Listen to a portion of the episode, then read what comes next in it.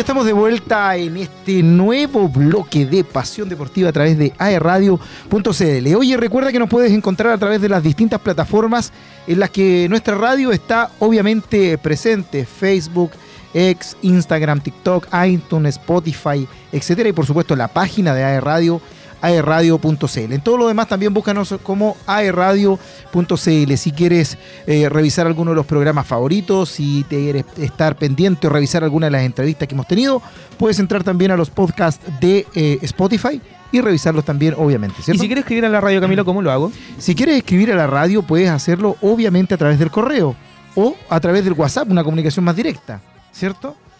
Eh, puedes escribirlo al correo contacto arroba radio.cl y a través del WhatsApp, algo más directo, a través del más 569 4952 32 733. Te puedes comunicar a través del correo, aunque Carlos Serrial cree que no existe ese tipo de comunicación todavía. Así es, para aquellos que no hayan entendido el correo, lo pueden hacer a través de contacto arroba aerradio.cl y al WhatsApp, lo repito, más 569-4952-3273. No tenía idea que existía un correo nuestro querido Carlos. Pero bueno, así es la producción. Eh, menos mal ya está llegando otro tipo de producción. Así la producción. Oye, nos quedó, pendiente, nos quedó pendiente, eh, la segunda división. Eh, segunda división, ¿cierto? Eh, del fútbol de nuestro país. Que hasta el momento no ha tenido novedades, pero sí se va a jugar eh, este fin de semana y por ahí podría moverse quizás alguna que otra posición. Algún cambio allí. Me parece que no es la primera. Sigue liderando Deportes Limache, ¿no, Capilo? Sí, Deportes Limache también viene alejado en la punta con 53 puntos. en segundo lugar, con 40 unidades, es decir, a 13 puntos de distancia, está em, Deportes Melipilla y en tercer lugar San Antonio Unido con 35. Así es Camilo, para destacar los duelos que se vienen este 23 de septiembre, recordemos San Antonio enfrentará a Deportes Iberia, Deportes Limache frente a Deportes Valdivia, el encuentro que a nosotros nos interesa, digámoslo por ser de la región, Deportes Rengo enfrentará a Arturo Fernández Vial, esto será a las 16 horas. Y el día domingo, aquellos hinchas de Lila, de Deportes Concepción, eh, a ti también Camilo, que tanto te interesa el, club, a las 12 horas enfrentará a Deportes Linares, así que con todo a apoyar a los equipos de la región que esperemos que puedan zafar de la zona de descenso, sobre todo Deportes de Concepción, que está con 24 puntitos hasta el momento, a 6 puntos de diferencia de Deportes Linares, quien es el décimo tercero de la tabla de posiciones, quien estaría descendiendo también, el antepenúltimo que le llaman a cuántas fechas, a tan solo cuatro fechas de que termine el, campeonato. Eh, se está zafando hasta el momento lo mismo Arturo Fernández Vial, quien está con 34 puntos en la cuarta posición, Camilo. Así es. Eh, está interesante también esta, esta tabla, interesante en el sentido de que eh, está muy, muy escapado de parte Limache, pero luego vienen varios equipos que están ahí en la medianía de la tabla, luchando por, por empezar a, sumar y a subir. Creo que ya está medio cocinado lo de Deportes Iberia, con tan solo 16 puntos en el último lugar y Deportes Linares en el penúltimo con 18. No sé cómo no hay que darlo por muerto. Recordemos que quedan, ¿cuánto? 12 puntitos en disputa, que por ahí podría quizás hacer algo más Deportes Iberia. Lo hicimos tal vez con Deportes Concepción, que todo parecía que no se remontaba por ningún motivo, pero ahí está. Finalmente la novena posición zafándose. Eso al menos cuanto al campeonato de segunda división. Eh, y nos vamos rápidamente a lo que está pasando en el rugby porque la selección chilena ya tuvo su debut, Camilo. Eh, había enfrentado a Japón, lo habíamos dicho, un duro encuentro. Y ante Samoa, independiente de la localidad que se impuso por muchos hinchas que fueron a alentar a la roja y eso se vio. Incluso los mismos jugadores de Samoa lo mencionaron. Parecía que... Mm, que estuviéramos jugando en Chile. Pero bueno, ahí está. Eh, terminó, cayendo el equipo chileno. Oye, sí, el primer tiempo tuve la posibilidad de verlo, eh, los primeros 40 minutos, eh, para ilusionarse, para ilusionarse, súper, súper bueno. Estuvimos bastante pasaje del, del, primer tiempo arriba en el marcador, con poca diferencia, pero arriba en el marcador.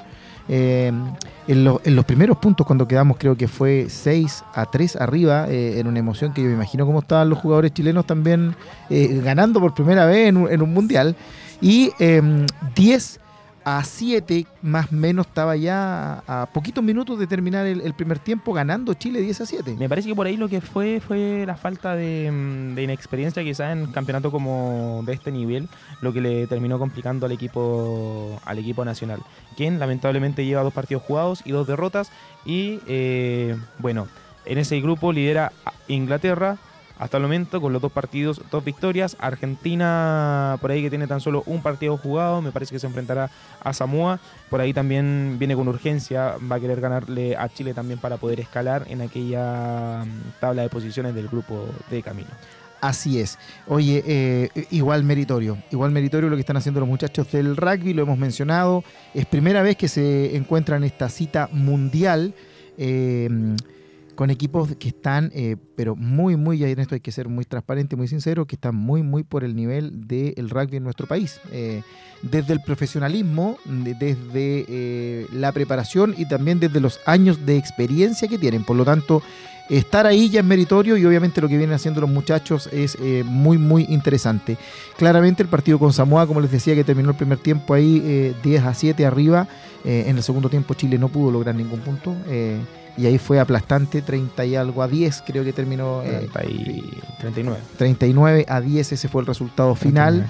Eh, pero estar allí, eh, para quienes conocen algo del deporte eh, en general, saben que el mérito para llegar a estas instancias y el esfuerzo que hay de años de un deportista, de una familia y de mucha gente es altísimo. Así es que bien, bien por ellos en esta primera cita, estar allí ya es lo importante. Luego seguiremos mejorando y aumentando cierto, nuestras posibilidades. Para destacar lo que está pasando en otros grupos, Camilo, eh, ¿cómo va la tabla de posiciones del grupo A, por ejemplo? Eh, en el grupo A está en primer lugar Francia con 13 puntos. En segundo lugar está Italia con 13 puntos. Lo sigue en tercer lugar Nueva Zelanda con 5. Y finalmente Uruguay y Namibia con 0 puntos. En el grupo B, primer lugar va Irlanda con 10 puntos, Sudáfrica con 9, y en el tercero, cuarto y quinto lugar, Escocia, Tonga y Rumania, eh, respectivamente, con cero puntos. Ese es en el grupo B. En el grupo B. Te digo de inmediato lo que está pasando en el grupo C. Perfecto. En el grupo C vamos con Gales, que está primero, segundo Fiji, tercero Australia, cuarto Georgia y quinto Portugal. Estos dos últimos con cero puntos. Así es, ha jugado el partido y lo han perdido. Inglaterra en el grupo D, lo habíamos dicho, está liderando junto a Samoa, quien, bueno, Inglaterra ha jugado dos partidos, Samoa por su parte solo uno y ha ganado aquel partido. Japón, quien ha jugado dos, ha perdido uno y ha ganado el otro. Y Argentina, quien tan solo ha tenido la oportunidad de jugar un solo partido que fue ante Inglaterra, lo terminó perdiendo. Por ahí, la selección chilena colista del grupo, lamentablemente. Así es, así es. Oye, y... Em, con, eh, destaca, ¿cierto?, en el grupo A la cantidad de puntos que ya tiene Francia, con 13 puntos. Así que, eh, y eso tiene que ver también con la cantidad de goles que marcan, etcétera. Así que bien interesante lo que está pasando. Sí, mira, bastante interesante entonces lo que está sucediendo. Oye, otro lo que, otra de lo que está pasando en este fin de semana fue lo que se estaba jugando en la Copa Davis. Quien, bueno, muchos estábamos ilusionados con la primera victoria que tuvimos ante Suecia, un 3 a 0 lapidario, pero que finalmente no pudimos replicar ni ante Italia ni ante Canadá Camilo y fue eh, bueno una eliminación para la selección que venía preparándose, venía haciendo las cosas bien y lamentablemente no pudo. Fue durísimo el partido contra Italia, lamentablemente, y eh, contra Canadá se intentaron hacer las cosas, eh, luego dependíamos de un resultado por ahí frente, entre Italia y, Suecia, pero lo importante fue que por ahí quizás dejaron algunas buenas sensaciones, por así decirlo. Eh, pensando en que se vienen los Panamericanos. Sí, sí, pero la verdad es que se esperaba algo más de este equipo de, tenis que participó en la Copa Davis. Em, nos fallaron ciertos cálculos en el sentido de algunos partidos que creíamos que podrían estar abrochados, los perdimos eh, en, en, último momento. Los italianos dieron dura batalla. Todos los italianos estaban muy bien rankeados, hay que partir por ahí. Eh, si bien es cierto, no eran de primera línea, pero entre el 30 y el 45 puesto de la ATP eh, estaban los cuatro jugadores que estaban participando. El mejor rankeado estaba fuera eh, por lesión, pero todos, todos en un muy buen nivel y, haciendo de, local incluso. Así es que esa presión yo creo que también se sintió. Es más, hasta los mismos periodistas que estaban cubriendo el evento mencionaban lo molesto que era, el ruido que hacía el público a, a, la hora de acompañar a sus deportistas. Por lo tanto, también puede ser parte ahí de la presión que eh, se generó. Em, creo que esperábamos un poco eh, más. Por ahí el partido de Jarry fue un poco la presión del, eh, del estadio, en el, sobre todo en el tercer set, en esa derrota ante Sónico, cuando todos pensábamos que se podía llevar quizás el partido en el segundo set, tuvo cuatro puntos de, de partido. Y en el tercero ya fue todo del italiano, pero eso gracias a la localidad, se hizo mucho sentir. y lo Sí, mismo sí, fue en sí. el dobles, que los chicos, bueno, estaban con un set arriba y luego estaban quiera arriba en el otro, en el segundo, pero eh, también fue derrota lamentablemente. Lo que destaca la noticia es que Nicolás Mazú dijo que esta derrota nos va a servir de aprendizaje, es difícil, pero no más de lo normal, de cuando se pierde, agregó el, el entrenador de la selección. Eh, igualmente el Nico detalló sentirse orgulloso de lo que han entregado los jugadores y avisó que no hay otra fórmula que seguir intentando. A veces pasa, pero no cinco partidos seguidos. Y eso sobre todo lo Sí. mencionó por el partido ante Italia y el partido ante Canadá, los partidos que, se- que se fueron viendo. Nos sentimos muy cerca, peleamos hasta el final, pero es importante que las derrotas sean parte de la carrera del deportista. Y con Canadá otra vez tres set point que nos escapan en el dobles, a veces pasa, pero no cinco partidos, eso lo volvió a repetir, es doloroso, pero así es el deporte. ¿Qué es lo que le espera a Chile ahora? A prepararse para los Juegos Panamericanos que se vienen y Y que lamentablemente no hay mejores, no hay mejores noticias. así es, sobre todo porque eh, Cristian Garín se terminó bajando a última hora, eh, ya se oficializa la nómina. no de Santiago está- 2023 estamos hablando. No está Yarri, no está Cristian Garín, pero sí está Gonzalo Lama, está Alejandro Tavilos y Tomás Barrios en los varones, al menos con estos tres jugadores, estamos esperanzados de poder conseguir al menos buenos resultados, Camilo. Así es. Eh, con la importante baja de última hora de Cristian Garín, la Federación de Tenis de Chile oficializó este miércoles la nómina nacional para los Juegos Panamericanos de Santiago 2023. De esta manera, Garín sigue el rumbo de Nicolás Yarri, actual uno del país en esta disciplina, quien se restó hace ya varias semanas de la cita para privilegiar seguir peleando con los grandes en el circuito ATP. Con la ausencia de Gago, la escuadra nacional quedó representada para la cita panamericana, tal como lo decía Carlos, con Gonzalo Lama, Alejandro Travilo y Tomás Barrios. No sé si eh, el motivo de la bajada de Nicolás, eh, o sea, de Garín, eh, obedece a lo mismo de Yarri. No. Jarry se está preparando, recordemos, para poder entrar, con la esperanza de poder entrar al ATP Finals. ¿Qué es lo que quiere? Perfecto. Comenzar una buena temporada de cara al abierto de Australia. Eh, recordemos que eh, la temporada termina por ahí en octubre, noviembre, y después, posteriormente a eso, comienzan ya la temporada eh, para el abierto australiano, que se jugará en el mes de noviembre.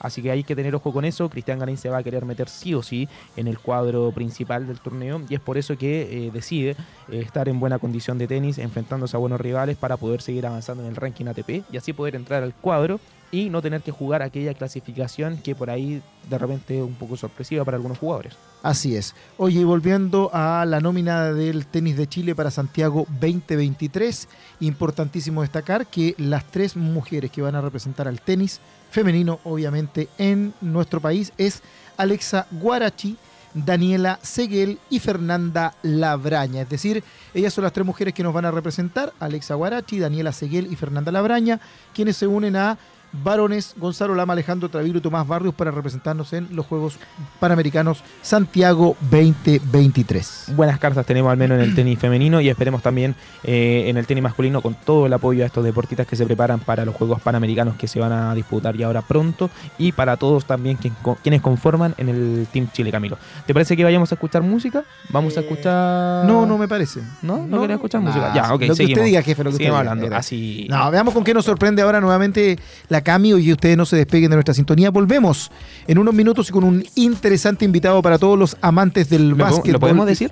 Sí, ¿Podemos decir quién nos va a estar acompañando? Sí, por supuesto que sí. ¿Quién va a estar, Camilo? Eh, nos va a estar acompañando un ícono, un emblema de la Universidad de Concepción de hace ya varios años y sobre todo estas últimas temporadas que han salido campeones eh, de la Universidad de Concepción en básquetbol, me refiero, eh, Lalo Marechal, amigo de la casa, ex alumno también de aquí de nuestra institución, así que en breve minuto estaremos conversando con él de su futuro, de los planes que se vienen y por supuesto, por supuesto de el básquetbol en nuestra zona. Vamos a música y volvemos. It's a like that I almost stopped your heart.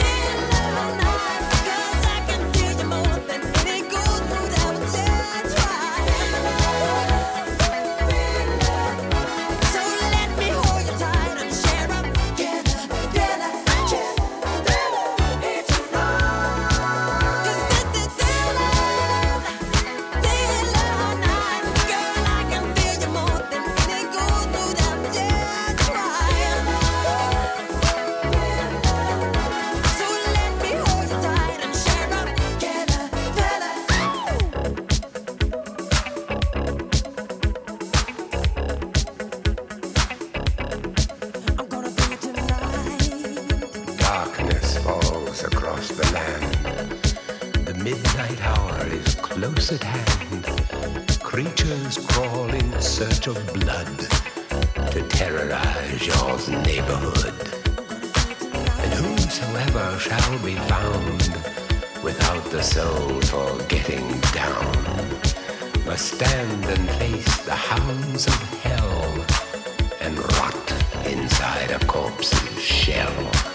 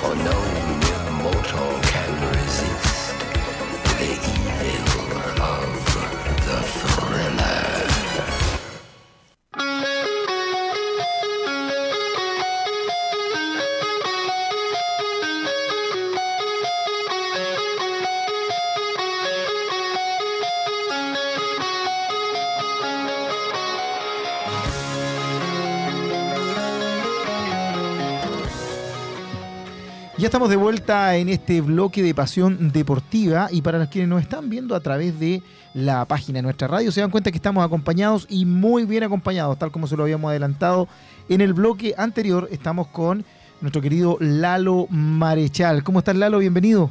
Hola, buenas tardes. Muy bien, la verdad. Perfecto, así a gusto.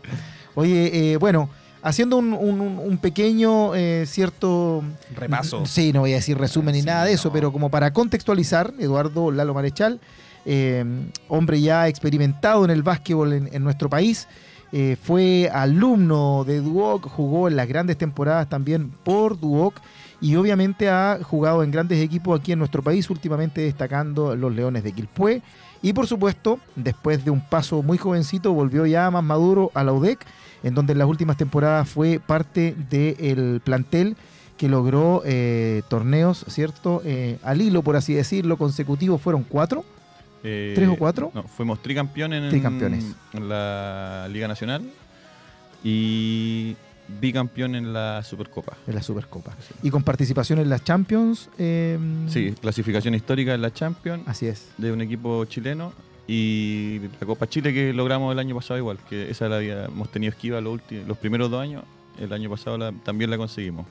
Correcto. Oye, bueno, la, la primera información que, que se nos viene es eh, que apareció en, en- la prensa hace unos días atrás, es que ya llegó a, a- a su fin eh, este, amorío, esta relación con, con la UDEC, club de, de tantas, de tantas batallas también eh, en que estuviste con ellos y club muy, muy identifica- identificado con tu persona, desde los hinchas y no me cabe duda también de tu persona, con la UDEC en el corazón. Sí, absolutamente. O sea, eh, yo pensaba que me retiraba acá. Esa, esa es la verdad. Eran los planes, era lo que se había hablado con la dirigencia, era lo que la gente me transmitía, era lo que yo quería, pero las cosas van cambiando y, y cuando hay decisiones de- del entrenador no se puede hacer nada. Claro, un retiro entre comillas un poco anticipado de- dentro de lo que eran tus planes. No sé si retiro. No, Ojo, no, no, ojo. retiro no, perfecto. Oye, ahí no la sabemos dejo, lo que pasa. eh, Atento a todos los La clubes. Liga ah, Nacional. Atento a todos los clubes El ahí. campeonato.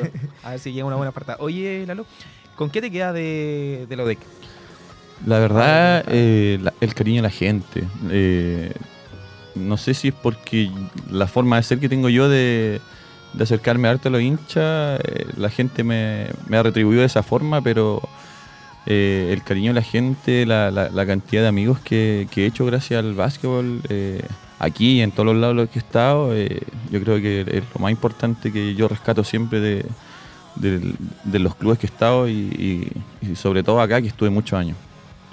¿Cuánto, eh, la primera etapa, qué años fueron las que estuviste aquí en la UDEC? Yo llegué el 2007 y me fui el 2015.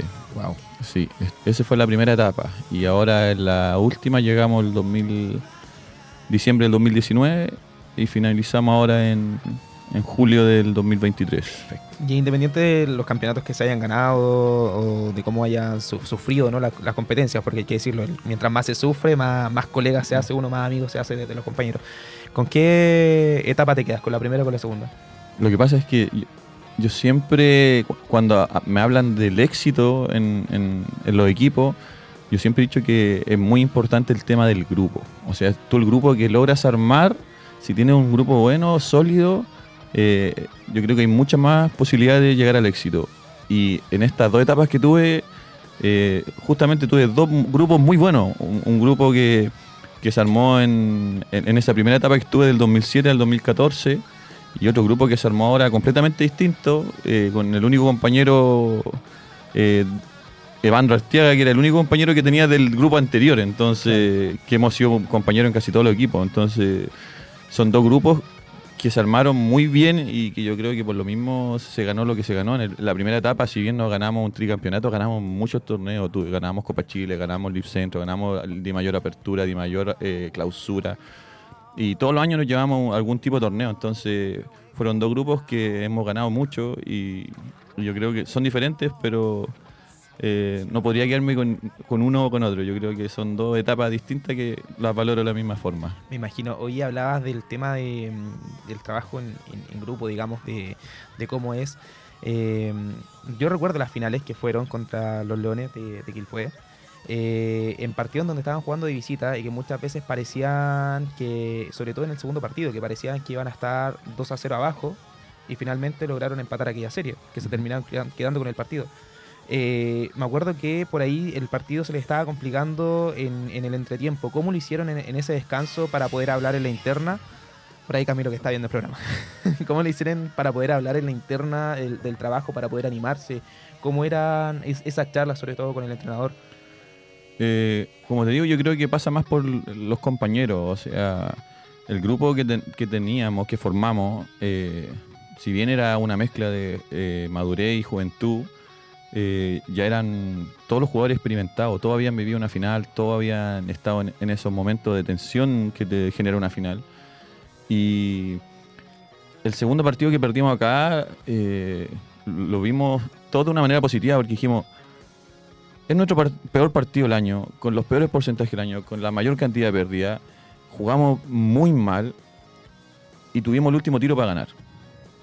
Y los Leones, por su parte, el mejor partido del año, con un 60 y tanto por ciento de triple, donde no fallaron casi nada, eh, los tuvimos contra las cuerdas, aún así. Entonces dijimos, más mal no podemos jugar, y es cosa de que mejoremos un poquito nuestro porcentaje, un poquito más fuerte en defensa, y ganamos. Y la mayoría de nuestros compañeros fue como, esta, esta serie la vamos a ganar 4-1, no vamos a perder otro partido. Porque tenemos muy claro lo que hicimos mal y lo que teníamos que eh, corregir. Entonces, eh, ya con los otros dos torneos encima ya no estaban esos nervios, esa tensión, oh, nos empataron, oh, nos pueden ir encima. No, fue como que nos, nos- enfocamos en la parte eh, técnica, táctica de lo que nos mostraron los partidos y, salimos a, jugarlo y se dio que los otros tres partidos los ganamos fácil. Hoy ha sido eh, una, una temporada maravillosa y obviamente un- un- una pasada por la UEC maravillosa. Hace un ratito dejaste ahí, ojo, no es el retiro. Eh, ¿Están los planes eh, seguir jugando, obviamente, todavía?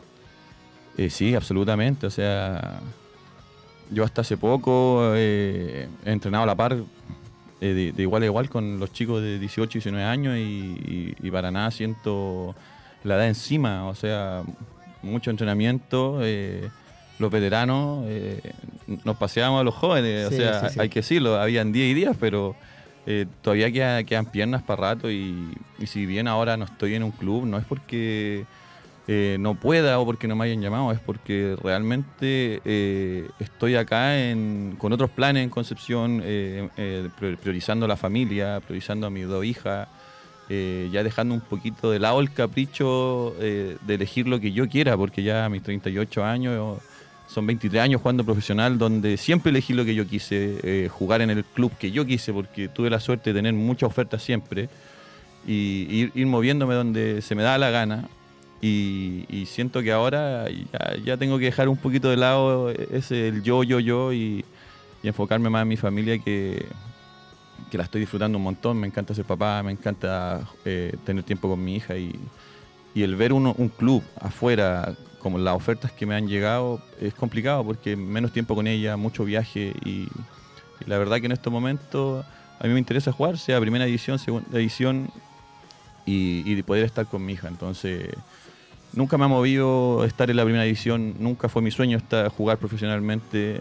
Siempre jugué porque tenía un grupo de amigos con los que éramos partners y nos inscribíamos en todos los campeonatos. Siempre fue jugar porque me divertía, porque me gustaba, porque la- ten- hice amistades de por vida que hasta el día de hoy mantengo. Entonces, la verdad es que, que me digan, oye, pero tenéis para rato en jugar primera, la verdad es que no me interesa mucho. Mientras yo pueda seguir jugando, sea primera, segunda, y pueda seguir divirtiéndome, lo voy a seguir haciendo. Perfecto.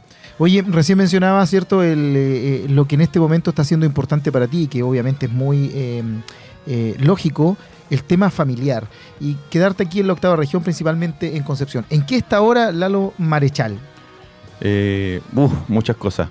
Eh, después de que terminamos la liga y, me enteré que no seguía en la, en la UDEC, eh, como que quise dejar todo que fluyera solo. No quise publicar que estaba sin equipo, no quise publicar por qué me había no seguía en la U, no quise buscar otras opciones, no, dije, no, voy a dejar que todo siga su curso natural, no forzar nada. Y dentro de todas esas cosas aparecieron muchas cosas, no sé si de buena suerte o porque justo se dio el momento justo, pero eh, seguimos trabajando en el colegio del Almond de San Pedro, donde el año pasado teníamos una selección, este año tenemos siete, los chicos se han motivado Perfecto. mucho, trabajando de segundo básico hasta con ex alumnos. Eh, entonces han sumado harta hora y eh, me, fui, me fui a entrenar por casualidad con, con el alemán para mantenerme en forma y apareció la, la posibilidad de jugar con ellos Copa Chile, apareció la Perfecto. posibilidad de trabajar con la sub-15, la sub-17. eh, estamos ahí trabajando con los chicos. Eh, apareció la, la situación de trabajar para INACAP, eh, formar un equipo nuevo en la sede de San Pedro, desde cero. Entonces, son muchas cosas. Hay otros proyectos por ahí. Eh, entré a- me puse a trabajar con mi amigo de Ágora, de Ágora Sport, la marca ropa que, que siempre todos han pensado que es mía, pero en, la- en realidad es de mi amigo. Y, y él siempre me tenía ahí amarrado. Me dijo, apenas dejé de jugar, trabajáis conmigo. Y dicho y hecho. O sea, se han dado todas esas cositas y, y llevándolo súper de buena forma, para como te digo, para poder trabajar y tener tiempo con la familia al mismo tiempo. Oye, bueno, eh, mencionaste eh, la, la dirección de las selecciones, ¿cierto?, en el colegio A- Almond del eh, San Pedro, que tiene una característica, tiene un matiz. Además, está jugando también eh, eh, con el alemán en Copa Chile y dirigiendo a Copa- en el alemán, que es un poco distinto a lo que pasa en el colegio. Se supone que el colegio debiese ser un poco más formativo, en el club alemán eh, esto es competitivo, o sea, el club, esa es tan- parte de la misión de, ¿cierto? Y además también trabajando, como decías, en, eh, en INACAP. Eh, ¿En cuál te ves más a futuro? ¿Qué es lo que más te llena o estás disfrutando todas las etapas que estás pasando? La verdad es que son distintas etapas. Por ejemplo, en el colegio obviamente va a ser más formativo porque tengo chicos más pequeños, chicos de 7, 8 años. Entonces hay chicos que no han tomado nunca un balón de básquetbol y están empezando completamente desde cero. Entonces yo creo que por ahí parte un, un tema el, el- el lado formativo. En el tema de- del alemán, eh, estoy con una selección más grande, sub 15, sub 17, ya son chicos que están aprendiendo desde, desde los 7 años que están jugando. Entonces, Más competitivo. Claro, tienen mucho más nivel, tienen mucho más cosas, entonces yo creo que las disfruto a mi momento, porque Yo creo que no, no podría estar solamente con la, el área formativa ni solamente con el área competitiva. Me gustan las dos partes, porque me- en estos últimos 5 o 6 años que he trabajado con chicos, me he dado cuenta que me gusta mucho enseñar y, y con los chicos más grandes, sub 15, sub 17, eh, son muchas las herramientas que les puedo dar por la experiencia que tengo. O sea, son 23 años jugando profesional, trabajando con distintos entrenadores, unos buenos, otros no tan buenos, eh, pero siempre tratando de rescatar lo, lo- lo positivo de, de todo esto, esta- todos estos cambios. Entonces, es mucho lo que les puedo transmitir a los chicos que son más competitivos y, y también lo disfruto. Entonces, eh, ¿qué pienso al final? Mi proyección está en el colegio. ¿Por qué? Porque estoy trabajando desde chico y, la idea sería que esos chicos se man- mantuvieran una, un- una progresión en el tiempo y, vayan mejorando categoría a categoría. Entonces, tengo un grupo de niñas espectacular que el año pasado salimos tercera a nivel regional, sub 14. Y ese mismo grupo ahora se dividió, tengo sub 3 y sub 15 que tienen súper buen nivel y, estoy muy encariñado con ella y- y en mi cabeza yo digo, quiero que de aquí a cuarto medio eh, mejoren mucho, que tengan opción a una beca. Entonces yo creo que mi proyección va por el lado del colegio. Perfecto. Pero eh, la parte de est- estos meses que me ha tocado en el alemán, la verdad que también la he disfrutado mucho. Te quería mencionar eso, Lalo. Por lo general, nosotros acá destacamos quizás la- las competencias masculinas que hay en básquet, pero también hay muchas competencias femeninas. Y por ahí, eh, algún ojo crítico, alguna crítica que tú le tengas que hacer a, a la- a las competencias nacionales, eh, quizás del poco apoyo que se le da por el lado femenino, quizás. No sé si una crítica a, a las federaciones, a las asociaciones, yo creo que más una crítica a los profesores, porque siento que si hay un profesor motivado se las va a buscar para, para lograr hacer un torneo. O sea, por darte un ejemplo, yo el año pasado eh, no habíamos jugado casi nada con el equipo de enseñanza media del Almondale de varones y organizamos un torneo y nos gastamos 200 lucas y jugamos 6 partidos. Entonces, yo digo, ¿cómo no te podéis conseguir 200 lucas? ¿Cómo no podéis hacer 200 lucas entre 6 equipos, 8 equipos? Y hacer que tus niños compitan. O sea, yo creo que es, súper factible hacerlo.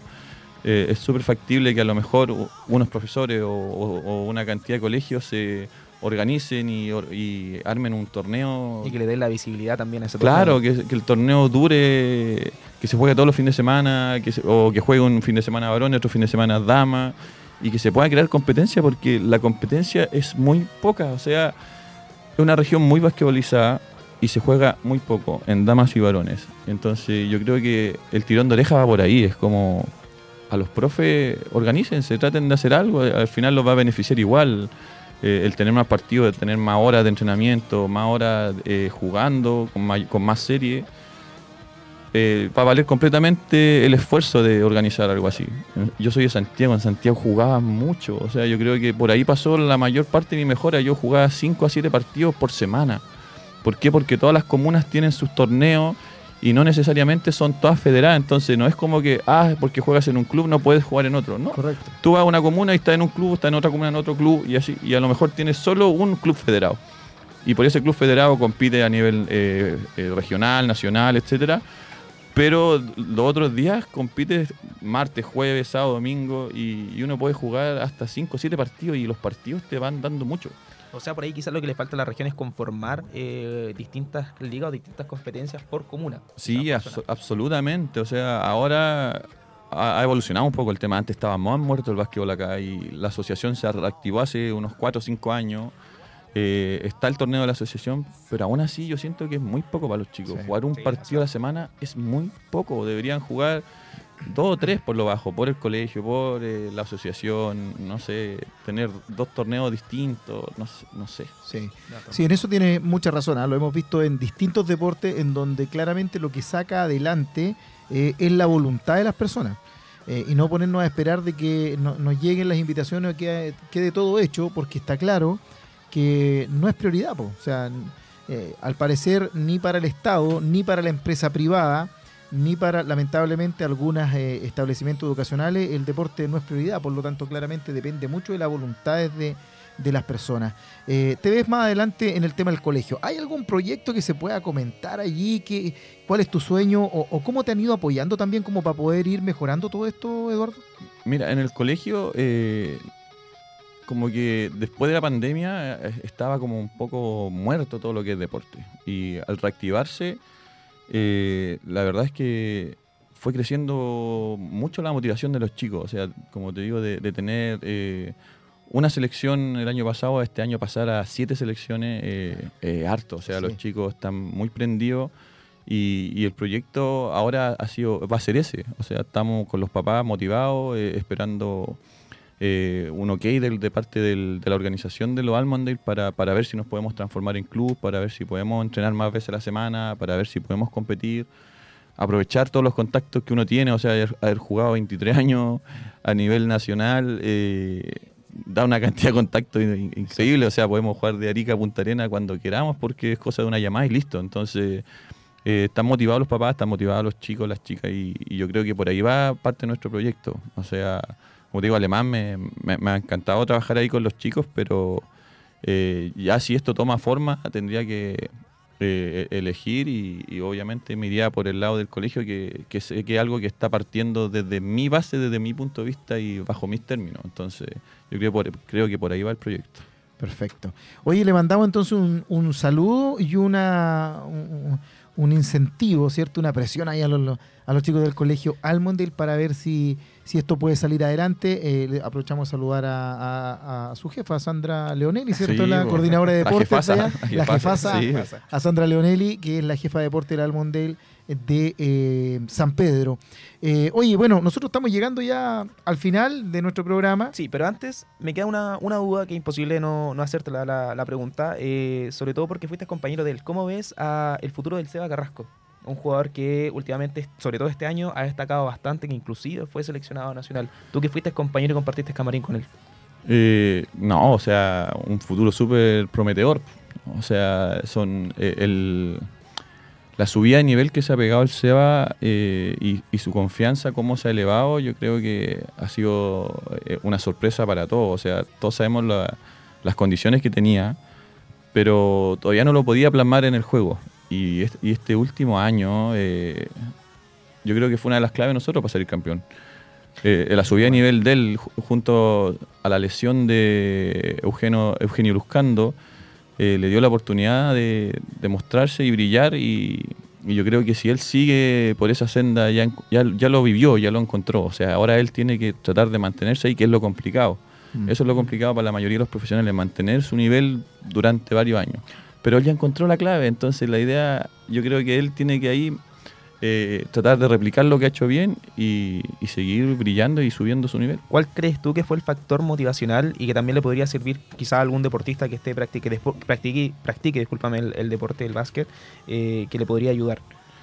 Lo que pasa es que la mayoría de los chicos busca el éxito en muy corto plazo. Y, y ahí es donde yo creo que está el error, porque es un camino largo, largo, largo y de mucha paciencia, de, de mucho trabajo. Y, y el que piense que la, puede ser corta, que tiene un, atajo, está equivocado. Y, yo creo que ahí es donde uno es lo más difícil, porque hay que ser muy duro cabeza, muy aplicado, muy, muy planificado, porque la vaya a pasar mal mucho tiempo antes de llegar arriba. O sea, vaya a tener que comerte la banca, tener que comerte retos, tener que sacarte la cresta físicamente para poder rendir y, tienes que estar listo porque tu momento puede llegar en cualquier momento.